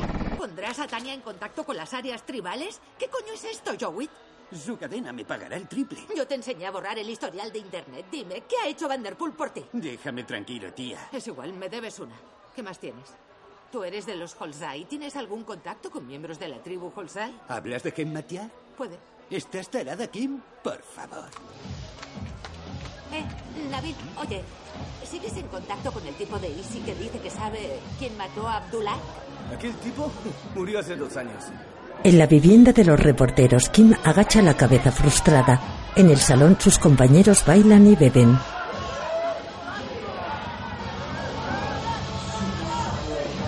Les mira dubitativa, camina hacia ellos y se integra en la fiesta.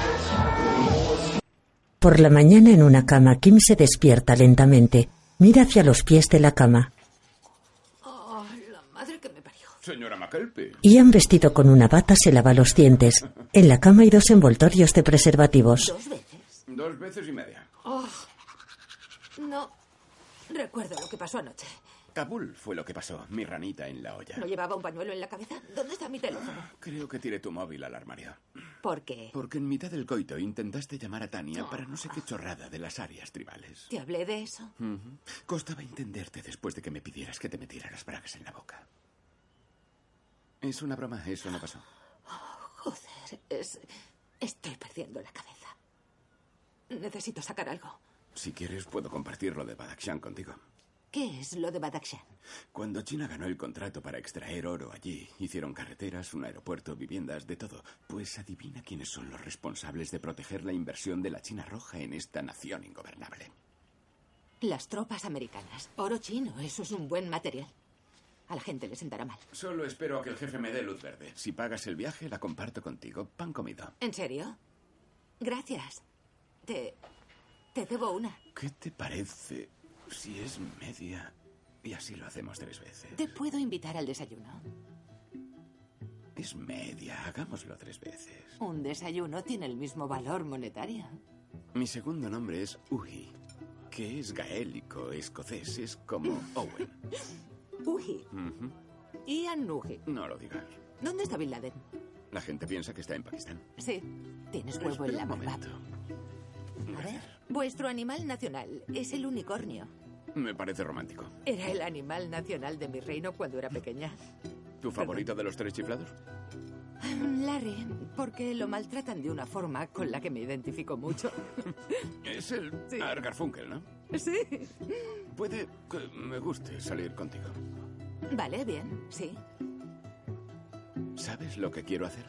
No, dime. Quiero besarte.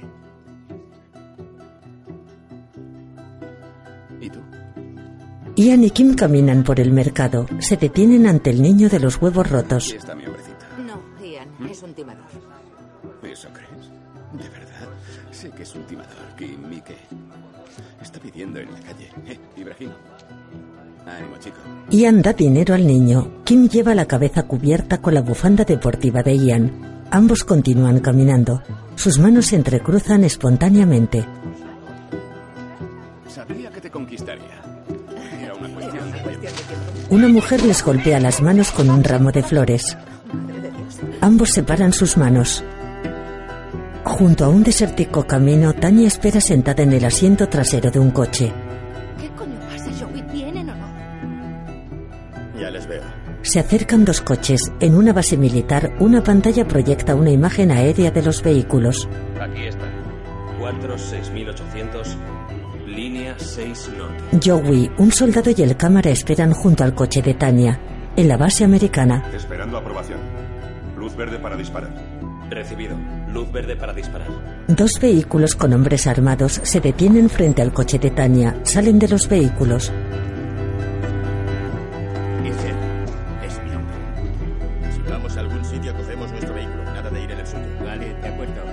Joey habla con uno de los hombres recién llegados. En la base americana, los soldados siguen la escena en sus pantallas. Un hombre golpea a Joey. Los hombres armados apuntan al cámara y el soldado. Tania permanece en el coche. Un misil cae sobre los vehículos recién llegados.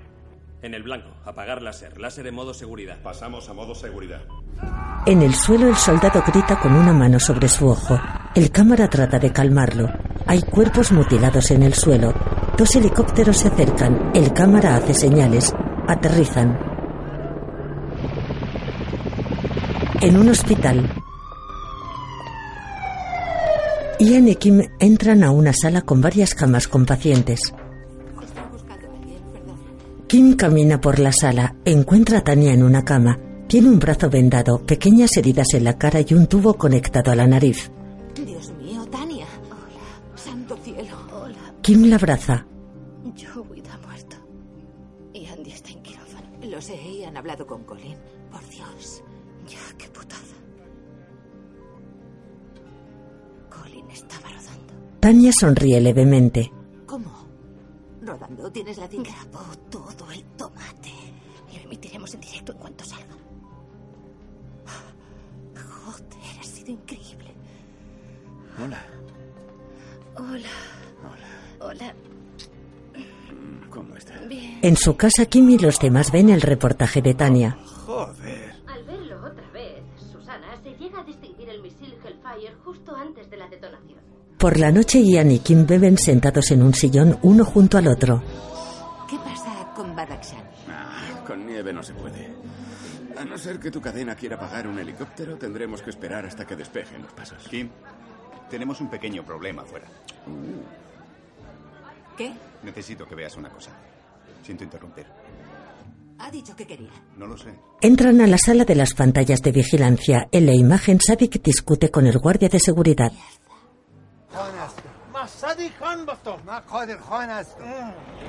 Kadir, Kadir, no pasa nada. Puede pasar. Solo quiere hablar conmigo. No pasa nada. De acuerdo.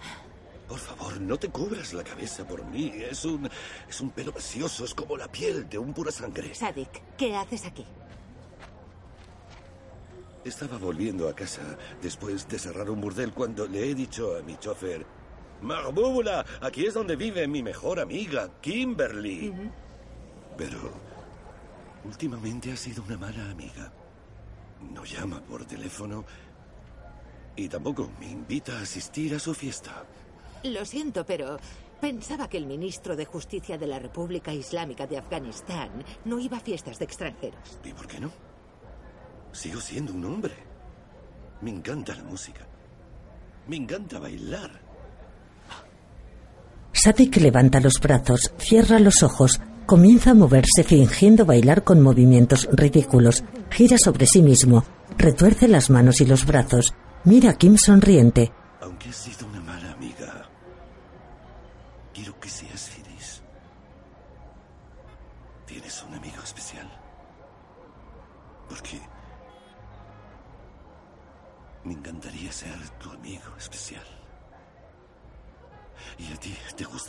Kim? Eres un mal amigo. Eres un mal amigo. En Estados Unidos me pagarían por escribir un libro sobre esta mierda. No puedes hacer esto, ¿vale? Llevo sin salir en las noticias meses. Mi mejor amiga aquí casi muere y estoy celosa de ella. Y esto ya está. ¡A la mierda con todo esto! ¡Con todo esto! Sadik la observa con el ceño fruncido. Kim entra al patio de la vivienda. Cierra furiosa la puerta. Sadik se marcha confundido. 2006. En el salón de la vivienda de los reporteros hay una fiesta. Todos bailan. Hay cachimbas, bebida y drogas repartidas por la estancia. Las luces parpadean y las lámparas se agitan. Todos se detienen. Brian mira asustado. Ha sido una bomba. En el exterior, ¡Míralo!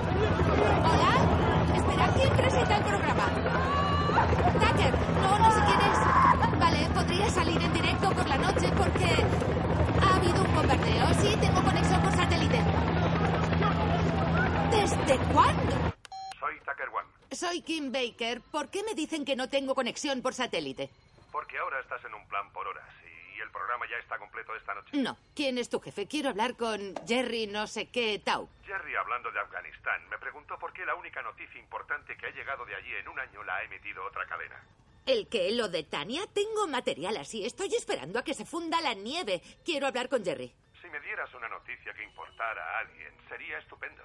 Pero mientras tanto, Vale, ¿y si voy a Nueva York y voy al despacho de Jerry? ¿Qué te parece? parecería que no habría hecho mi trabajo. Perfecto, nos vemos el miércoles. en el cuarto de Kim la reportera hace la maleta. Ian mira por la ventana. Kim. Kim, mira esos perros. ¿Cómo acaba esto? Con un cubo de agua fría, supongo. No. em, ¿Cómo acaba lo nuestro? La verdad es que no sé, Kim. ah, ¿Envejecemos juntos en una casita en el campo? ¿Criamos pollos? ¿Compartimos los huevos revueltos? Estamos bien así, ¿no? Siempre nos quedará Kabul. No, no quiero. No es verdad porque tengo que volver a casa. No.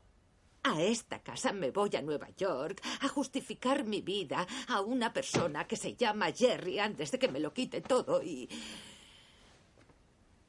No puedo volver a sentarme en una mesa de redacción. No puedo. De acuerdo. Escucha. Nadie puede quitarte tu vida. Al menos no toda. Pase lo que pase, me tienes a mí. Eres muy amable, Ian. Pero ¿Pero qué? Kim mira hacia arriba. Continúa haciendo su maleta. Kim la observa sentado en la cama. En pantalla se emite un reportaje de Tania. Después de un trágico accidente relacionado con un camión de los aliados, la frustración contenida hace tiempo que se ha convertido en violencia y desesperación. ¡Nos matan! ¡Nos matan! ¡Y nos parten el alma! Y quiero mandar un mensaje al presidente Hamid Karzai. ¿Qué demonios está pasando aquí? Desde un asiento de un avión comercial, Kim mira por la ventanilla. En la redacción de un canal de televisión, la reportera camina entre las mesas con su mochila a la espalda. Hay preocupación en su rostro. Pasa junto a su antiguo escritorio. Al final de un pasillo hay una secretaria tras una mesa. no me importa quién está ahí. Soy Kim Baker. Entre Kim. Jerry la espera. ¿Qué? Esto es muy frustrante. ¿Quiere dejar el bolso? Sí, por favor. ¿Quiere un poco de agua? Sí. En el interior de un despacho, Kim está sentada en un sofá. Una mujer sirve un vaso de agua de una botella. Abre un frasco de pastillas. Debí haberla buscado en Google. He estado usando los insultos equivocados. La mujer bebe agua. Espero no haberle estropeado su gran momento. Mire, Jerry, no sé qué le ha dicho Tucker. No tengo ni idea, pero... Me dijo que no estaba conforme con el tiempo de transmisión. No es eso, no estamos hablando de mí. Estoy preocupada por nuestras prioridades y por que la cadena funcione. ¿Acaso no es mi trabajo que la cadena funcione? Lo único que digo es que como periodistas debemos contar lo que pasa y Afganistán debería tener más cobertura. Punto. Con los recursos que tenemos allí, Afganistán debería salir más en las noticias. Pero el problema es que aunque todos quieren al ejército, en realidad no quieren verlo en las noticias diariamente. No quieren. Así que no puedo dar más tiempo a Afganistán. No puedo. Y eso significa que tengo que recortar los recursos de Afganistán. Eso es lo mejor para la cadena. Jerry. Ya tiene la llamada. Gracias. No quiero parecer cruel. Vale, voy a proponerle algo. La concesión minera de China. Por favor, la última persona que tuvo algo de repercusión en Afganistán fue su amiga, Tania Vanderpool. De hecho, me tiene a su disposición gracias a la noticia del dron. ¿Cómo que a su disposición? Ella trabajaría en Londres. Va a contratar a Tania. ¿Sí? Pensaba que vendrían las dos juntas. Está aquí. Y... Lo siento, ¿hablo con ella antes del ataque del UAV? ¿Un UAV es un dron? Oiga, ¿a dónde va? En una sala de reuniones, Tania habla por teléfono. Ya lo sé. Kim entra en la sala. Oh, joder. No sé... No sé qué decirte. El cielo, lo siento, la he cagado. Yo... ¿Fuiste a las áreas tribales porque estabas negociando un contrato? Tía, no te estoy robando el trabajo, ¿vale? Tania, no estamos hablando de mí. Yo... Hay que tomar buenas decisiones, ¿verdad? Y ahora Andy ha perdido un ojo y Joey te está muerto. No me jodas, las dos hemos cometido errores. No. Dime que no fuiste hasta allí por un contrato. Si Joey te hubiera acudido a ti, tú habrías hecho lo mismo. No. Yo no soy tú.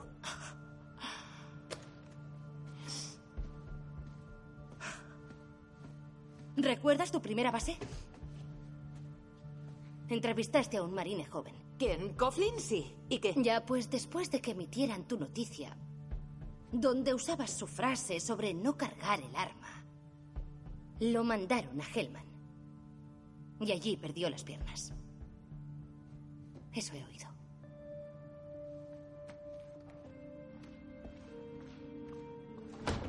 Nos vemos en Kabul. Tania sale del despacho. Kim permanece de pie inmóvil. Kim entra a un pequeño apartamento. Enciende la luz. Hay un perchero junto a la puerta y a continuación una nevera. Frente a la puerta deja las llaves sobre una mesa repleta de cartas. Junto a la ventana, una maceta contiene una planta seca. Kim se sienta en un sillón. Habla por teléfono. Es lo que hacemos, lo haces tú. Lo haría yo. Lo siento. Joder, qué cansada estoy. ¿Has reservado la vuelta? Porque podrías volver por Glasgow e iría a buscarte. ¿Qué? No. ¿Qué hay de Badakhshan? Eso tendrá que esperar, porque el jodido paso sigue nevado.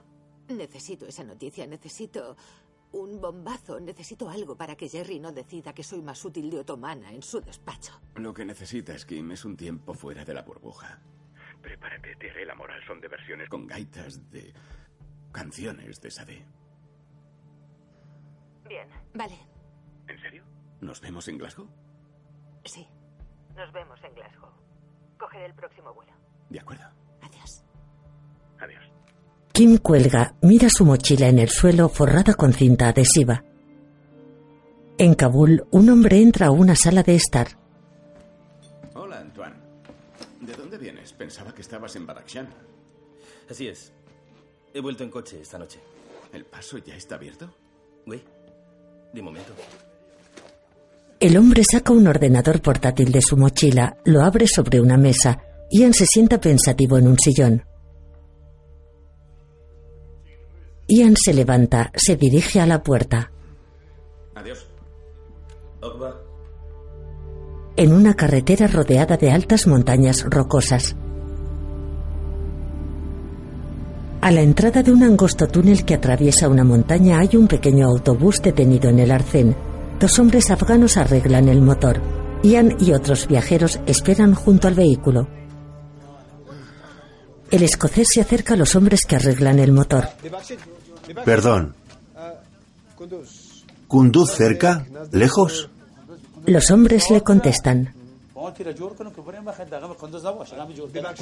Quiero alquilar un coche. Los hombres se ríen. Gracias. Gracias, gracias. Ya entiendo, gracias. En el interior del autobús, Ian duerme sentado en un asiento con la espalda apoyada en el cristal lateral del vehículo.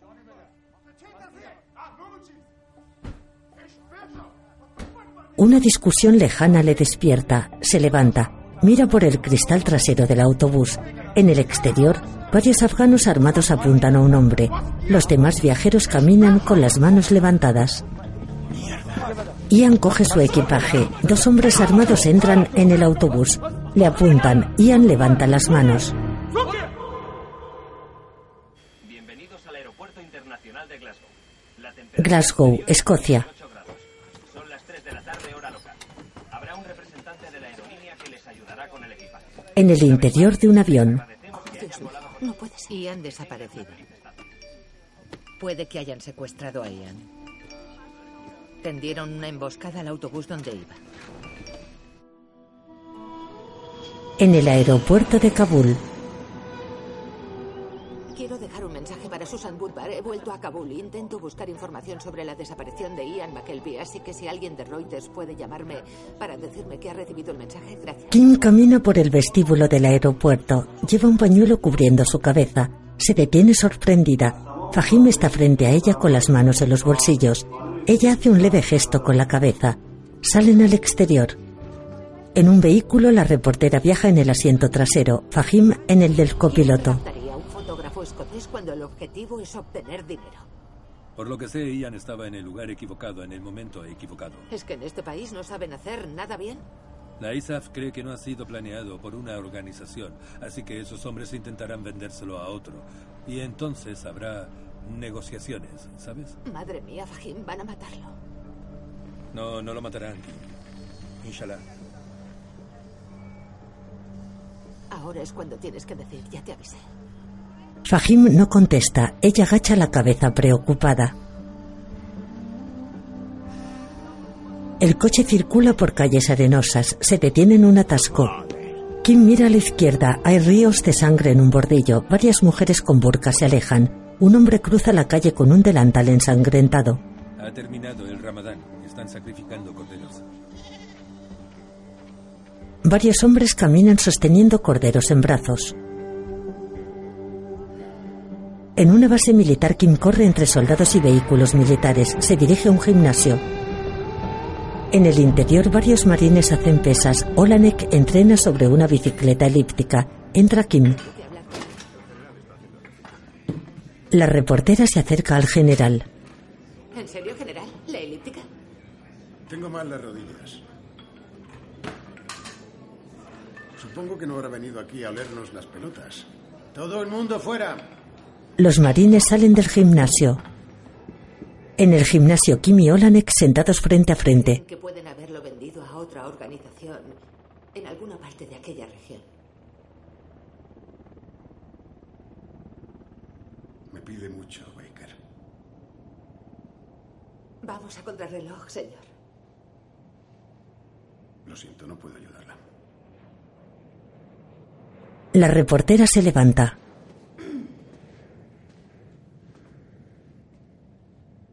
Mire, es una pena que no se los reconozca por todas esas cosas tan importantes que hacen, sobre todo estando los SEALs y la Delta Force. No hay semana que no salgan esos capullos en la televisión, ¿verdad? Y luego, en la próxima votación del Congreso sobre el presupuesto del Pentágono, hay una irritante partida del 10% para los marines. Y sin venir a cuento, los integran en la Armada. Aunque estarían espectaculares con esos bonitos uniformes. ¿Sabe qué? A diferencia del conjunto de operaciones especiales, ustedes aceptan a periodistas agregados y un cámara puede acompañar y filmar a los marines en una misión. ¿Y no cree que eso sería genial para ustedes, señor? Esa publicidad.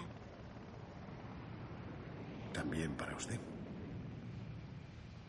Miren, no iremos a ciegas. Hay que saber qué vamos a hacer y a dónde vamos. Trabajamos así. No creo que consigamos una dirección, pero Cuando tenga algo seguro, vuelva y nos pondremos en acción. En un edificio gubernamental, Kim sube unas escaleras, camina por un pasillo. Tras una mesa, un funcionario habla por teléfono. La reportera se dirige a él. por favor, dígale al señor Sadik que ha venido su amiga especial. En un despacho, ¿Qué te puede ofrecer? ¿Un té? ¿La nueva PlayStation? No, gracias, solo que me conceda un momento. Ah. Somos amigos, Sadik. Bueno, eso depende de ti, Kim. Porque me dijiste una vez que no pasaba nada aquí que no sepas.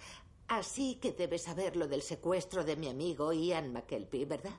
Me he enterado, sí. Ya, bueno, se ha enterado todo el mundo, pero un hombre poderoso como tú debe de saber algo, ¿no? O alguien más, o tu amigo Bashahan sabe algo, o su amigo. Por supuesto. Puedo hacer averiguaciones, pero solo por una amiga muy especial. Kim, sentada en un sillón, agacha la cabeza pensativa. Sadik está frente a ella sentado ligeramente sobre su mesa de trabajo. Kim se levanta, Sadik se levanta también. Kim se abre el abrigo, saca un teléfono móvil. Tengo un vídeo que deberías ver, Sadik. Aprieta el triangulito. Ella le entrega el teléfono. ¿Se puede ver un vídeo por el móvil? ¿Qué es esto? Parece el ministro de Justicia de la República Islámica de Afganistán bailando en la calle con una enemiga occidental del Islam en una fiesta donde se servía alcohol. En mi vida he probado una gota de alcohol. Solo he dicho que lo parece.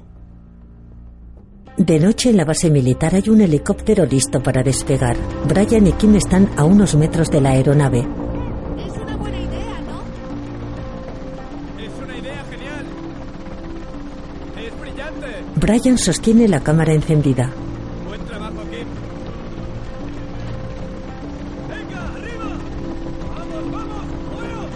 Varios marines suben al helicóptero. Kim observa la escena. Olanek se acerca, se detiene a su lado. Brian sube al helicóptero con la cámara. El general y la reportera clavan la mirada en la aeronave. ¿Bebe whisky de Tennessee, señorita Baker? Sí. Magnífico. Se cierra la puerta del helicóptero.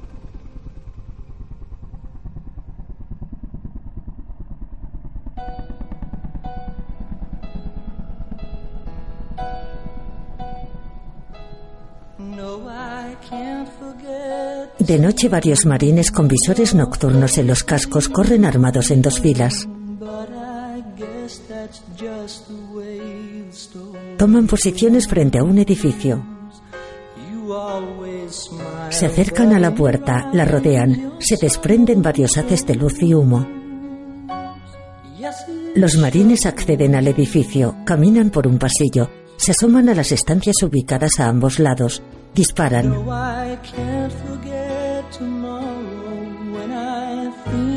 Continúan caminando armados por las distintas estancias del edificio.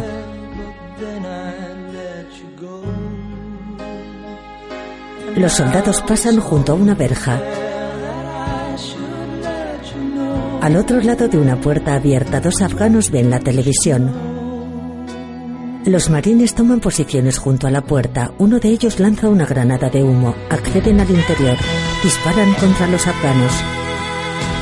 Los captores caen. Varios marines se quedan junto a los cuerpos. Los demás abren una puerta. Iluminan con una linterna una estancia con muros de ladrillo. En el interior, Ian está sentado en el suelo con la espalda apoyada en la pared. Tiene los ojos vendados y las manos atadas.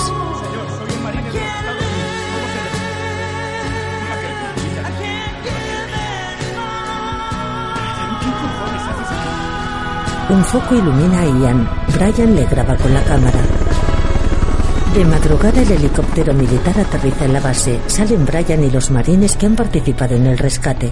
Prisa, chicos. Tranquilícese, señor. Volvemos a casa. Ian está sentado en el interior de la aeronave. Se queda solo. Cierra los ojos. ¿Qué ha pasado con el ejército, doctor Brydon? Ian sonríe aún con los ojos cerrados. Yo soy el ejército. Abre los ojos, Kim se acerca, lleva al cuello la bufanda del Celtic de Glasgow, le besa los labios, se abrazan. Gracias, Kim. Gracias. ¿Cómo estás? He vivido secuestros peores. En la vivienda de los reporteros, Kim y los demás ven la televisión. Ha atendido a McKelvey por heridas de poca gravedad. De nuevo hemos obtenido esta increíble secuencia gracias a nuestra propia periodista Kim Baker. Es increíble. Enhorabuena, Kim. En la sala contigua, quieres secuestrar a alguien dos putas veces, coge un Toyota. Pero esta vez no ha sido tan interesante como cuando me hicieron poner el burka. Te llega hasta... Era demasiado largo para mí. No sé de qué mujer era. Debía de medir 1,90. Y yo arrastrando aquella puta cosa pensando que el único consuelo era que si era una mujer no iban a darme por el culo. ¿Sabes lo que te digo?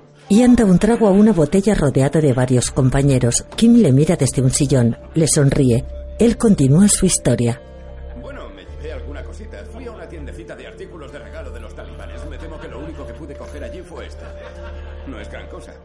Ian deja varias balas sobre la mesa. Kim le observa pensativa. Él brinda con sus compañeros.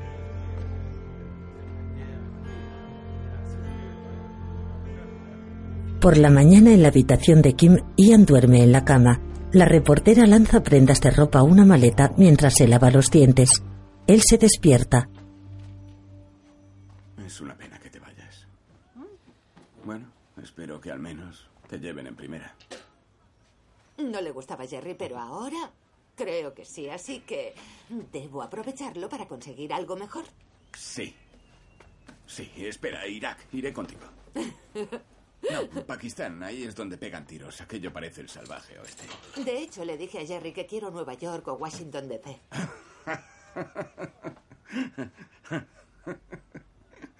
Es verdad. Venga, ¿a dónde vas? Nueva York o Washington. ¿Por qué? Puedes venir conmigo.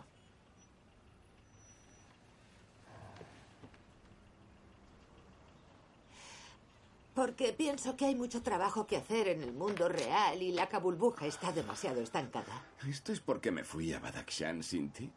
Porque tú habrías hecho exactamente lo mismo. Y ¿sabes qué? Te perdono. Vale. No se trata de ti. De Badakhshan o, o Glasgow o la casita de los pollos. ¿Qué pollos?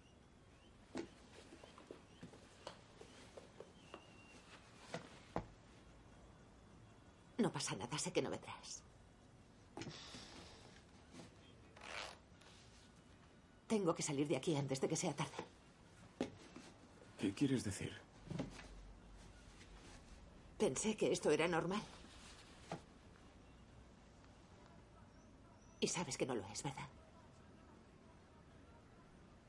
Se miran a los ojos. Él niega con la cabeza.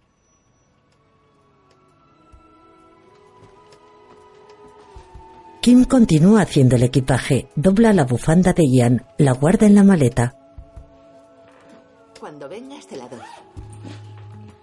Y recuerda, en Manhattan eres un 6.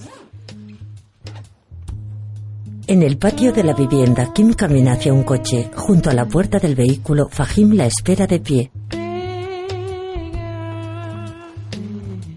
Fahim entra al vehículo. Junto a la puerta metálica del patio, un vigilante armado se sienta. Kim monta en el coche. El vehículo circula por las calles de Kabul. Fahim conduce. Kim viaja en el asiento del copiloto. La reportera mira por la ventanilla. El niño de los huevos está sentado en el suelo. Dos hombres le dan dinero. Ella sonríe. ¿Qué tal el bebé? ¿Cuál de los dos? ¿Tienes dos? Sí. Nacidos el mismo año. Los dos están muy bien. El pequeño, el niño, es muy fuerte. Seguro que la niña también. Es más fuerte. Fahim detiene el vehículo en el aeropuerto. Él y Kim bajan del coche. Sacan las maletas del asiento trasero.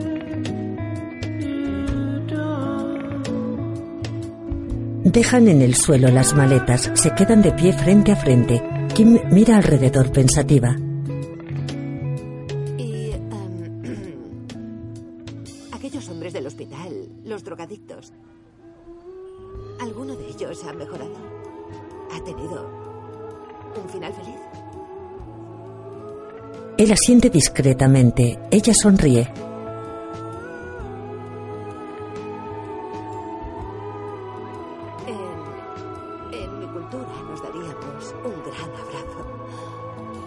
Fahim, inmóvil, sonríe. Ella avanza un paso más hacia él. Se miran fijamente. Él pone la mano en un asa de la maleta de Kim. Ella coge el mismo asa rozando su mano. Le mira emocionada. Él asiente discretamente con la cabeza. Sus manos permanecen una junto a la otra en el asa de la maleta. Él suelta el asa. Kim la suelta también, coge el asa telescópica de la maleta, sonríe, se aleja, sube por una rampa hacia la puerta del aeropuerto. Él observa cómo se marcha.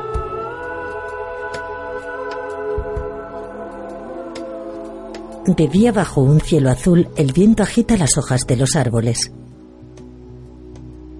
En dos mástiles ondean una bandera estadounidense y otra afgana. Kim conduce un vehículo, pasa frente a una vivienda unifamiliar. Se detiene ante una pequeña pradera. Un tractor se mueve por la hierba. Kim sale del coche, viste vestido corto y cazadora vaquera, camina hacia la verja que delimita la pradera. Del tractor baja un joven, viste pantalón corto que deja ver dos piernas artificiales articuladas. El joven camina hacia ella. Es el cabo Coughlin. Echo de menos Afganistán. Sí, yo también. De hecho, intenté volver, pero ni siquiera me quería el ejército. Ni el ejército. Eso duele mucho. Oye, siento mucho lo que te pasó. Así que si hay algo que quieras decirme, puedes hacerlo. Por eso he venido. Señora, perdí las piernas por un artefacto explosivo, no por usted. Te lo agradezco, pero si no te hubieran citado, no te habrían transferido y... No, en serio, puedes decirme lo que quieras, por eso he venido. Vale, pongamos que tiene razón. No es culpa suya. Una afgana de 12 años tenía que poner esa bomba. Y mire, si los padres de Bin Laden no se hubieran separado, a lo mejor ninguno de nosotros habría estado en Afganistán. Y. Y los talibanes no habrían ayudado siquiera a Osama si Brezhnev no hubiera arruinado Afganistán primero. Ah, y el Imperio Británico. Sí. Y Kim Baker. Vale, me lo merezco. Pero, por el amor de Dios, cuando uno no tiene piernas, todo lo que dice se toma demasiado en serio. Lo que quiero decir es que para lo bueno y para lo malo cada uno de nosotros controlamos muy pocas cosas. Si no se dio cuenta de eso en Afganistán, es que no o se sea fijó. que no me vas a gritar. Señora, ¿sabe? Kim, hay que olvidar el pasado. Te das mucha importancia. Te tragas la mierda. Y tiras hacia adelante.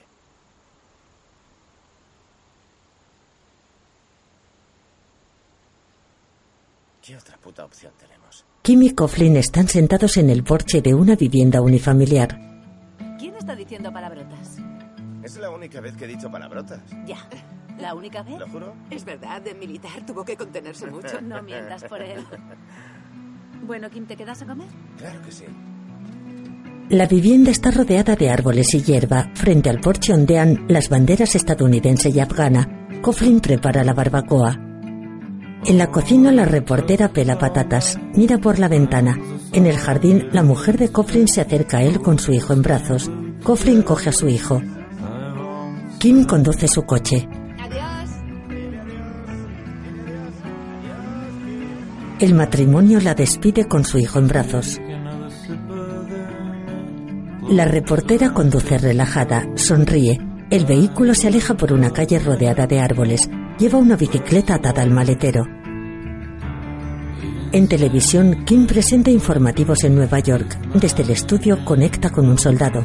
Coronel, el Ejército Nacional Afgano ha vuelto a incumplir otra de sus promesas. ¿Cómo afectará eso a la retirada de nuestras tropas? Tiene que haber una revisión de la retirada anunciada o de la estrategia para salir del país. Gracias, Coronel Roberts. Ha sido un placer. Y ahora una mirada a la guerra contra el terrorismo que conmueve a aquellos que la cubrimos. Desde Londres hablaremos con el premiado fotógrafo de guerra Ian McKelvey. Su nuevo libro, Zona de Conflicto, es la crónica de una década de trabajos en Oriente Medio y Afganistán.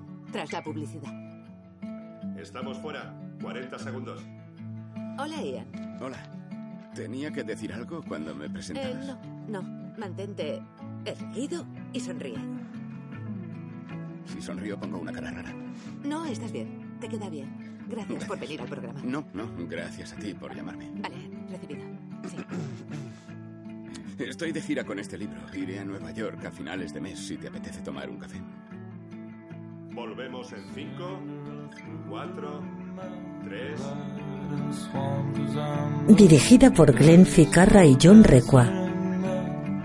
Guión de Robert Carlack. Producida por Lorne Michaels. Producida por Tina Fey.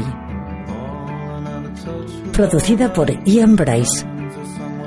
Productores ejecutivos Charles Gogolak, Eric Curian y Sam Gray. Director de fotografía Xavier Grobet. Diseño de producción Beth Mickel.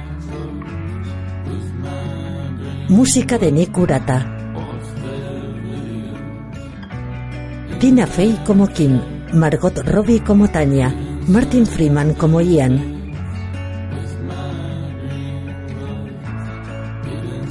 Alfred Molina como Sadik, Christopher Abbott como Fahim, Billy Bob Thornton como General Olanek. Nicholas Brown como Brian, Stephen Tikoka como Nick, Sheila Band como Shakira, Evan Johnny Kidd como Coughlin.